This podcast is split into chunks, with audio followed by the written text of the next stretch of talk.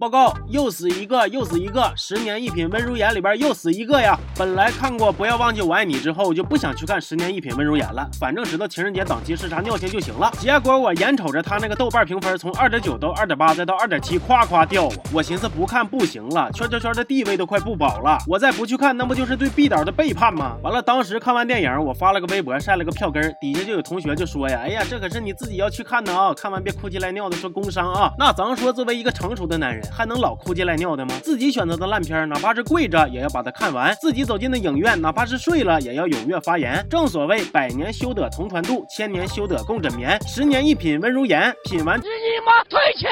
电影改编自一部同名小说，据说该小说还涉嫌抄袭、BL 改 BG 啥的。虽然爱情小说这方面属于我的知识盲区，但是爱情电影这一块咱可是专业的，所以今天咱就好好唠一唠电影里的这段爱情是多么的牙碜。说这个女主小的时候意外走失，到了高中回到了家境。相对比较好的亲爹亲妈以及亲哥哥的身边，但是因为亲生父母在女主走失之后又领养了一个妹妹，该妹妹对女主那是极其的抗拒啊。于是哥哥就提出了一个建议，让女主先去他的好兄弟，也就是男主的家里住。正好男主一家人都在国外呢，但是女主前脚搬进去，后脚男主就回来了，然后俩人就这样顺理成章的同居了。对，俩高中生同居了，而且一同居就是三年。对，三年，我咋想都没想明白，女主她的亲生父母是如何说服自己让正在念高中的女儿跟半大小子一起住三年的。面对这样的父母，我现在有理由开始怀疑这个女主小时候到底是不是走丢的了。男女主同居的家门前一共种了两棵爱情之树，一棵是老套，另一棵还是老套。男主转学跟女主一个班，进班级门的那一刻，全班女生就跟疯了似的，呜嗷喊叫啊啊，好帅呀！干哈呀？是我知道导演编剧你们想表现这个男主的魅力大，但是他是帅哥，他不是怪物，更不是行走的大金条子，那还上着课呢，那至于吗？高中女生在你们眼里都跟没见过男的似的，是不是？完了，女主被妹妹带头霸凌，男主出手相救。女主被妹妹恶意陷害，男主陪在身边。反正感情升温的时候，没有一个妹妹是无辜的。妹妹这个角色的情感刻画之潦草，行为动机之单薄，纯纯就是为了绿茶而绿茶。要多脸谱化就有多脸谱化，好嘛，平平无奇的爱情低碳助燃剂罢了，烧的又快又猛，还不冒烟，多环保啊！很快转折来了，原本陶醉在爱河里的男主接到了一通电话，然后打个飞的就出国了，再然后就消失了，一消失就是七年，给女主给伤心够呛啊！当时都一几年了，女主也没有一个手机啊，就整天在家抱一个座机就电话，最后只等来了。男主的一句“我不回去了”，结果在俩人认识的第十个年头，男主又重回故里，闪亮登场，势必要将追爱进行到底。那男主为啥突然在国外玩消失呢？因为他亲眼看见亲妈跳楼之后，患上了严重的心理精神方面的疾病，说是不想耽误女主，所以不回来，要在国外把病治好了再回来。那我寻思是啥病啊？非得在国外才能治啊？不就是精神病吗？你瞅女主那个精神也不咋正常，那她不也在国内活好好的吗？那你咋就不能回来呢？完了，男主回国之后更让人看着来气啊！他毫毫无征兆的出现在女主的。面前走哪跟哪，走哪跟哪。女主作为医生跟病人说话呢，她跑身边聊骚来了。哎呀，我想见你，哼，我不想见你。哎呀，我想跟你好好聊聊，哼，我不想跟你聊。我说老弟老妹儿啊，你俩适时收手吧，搁病床旁边调啥情啊？那还有病人搁那躺着呢，能有点基本的医德不啊？而且此时的女主已经有对象了，结果还是大半夜的在酒吧跟前男友喝酒，边喝边哭诉啊，说你当初为什么走啊？现在为啥又回来呀？我也想问问你俩当初到底分没分手啊？没分的话，现在你为啥又要谈恋爱呀？咱能不能跟前任整利索？的再处新的对象啊！本来女主对于男主每天阴魂不散的缠着自己，表现出来的态度是排斥且抵触的。但是当男主家漏水之后，她就欠欠进去平事儿去了。他那房子漏水跟你有什么关系啊？你就有那个闲不住的大病啊！女主走进男主家之后，发现，哎呦，我的妈呀，这咋到处都是我照片，还有我俩的定情信物啊？于是乎，俩人跑到海边，开始处决横丧，哭哭啼啼，痛彻心扉，非常墨迹的掏心窝子去了。这俩人之前定情去海边，梦里也去海边，掏心窝子还去海边。女主在海边一哭啊，我满脑子都是悲伤逆流成河呀，生。怕他一个想不开又跳下去了，